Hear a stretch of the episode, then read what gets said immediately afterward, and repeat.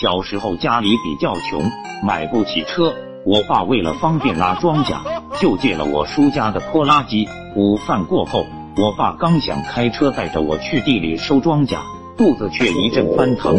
我爸捂着肚子，急匆匆的冲进了茅房。走的时候，千万变得叮嘱我，千万别动拖拉机。我小时候比较皮，什么都想碰一碰，觉得开拖拉机在上面可气派了，像个大老板。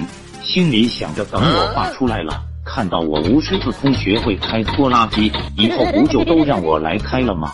我学着我爸的样子给拖拉机点火，摇了没两下，拖拉机果然突突的动了起来，排气管也冒出了浓浓的黑烟。我赶紧坐了上去，转转方向盘。那一刻，感觉整个世界都是自己的。不过，我马上就发现拖拉机只停在原地没动。我根据模糊的记忆，一只脚踩着油门，另一只手猛地一扳档把，这下可不得了，车像脱缰的野马一样，径直的朝着茅房冲去，猛地撞在了茅房上。以前的茅房都是用砖头和茅草简单堆起来的，那经得起这种折腾？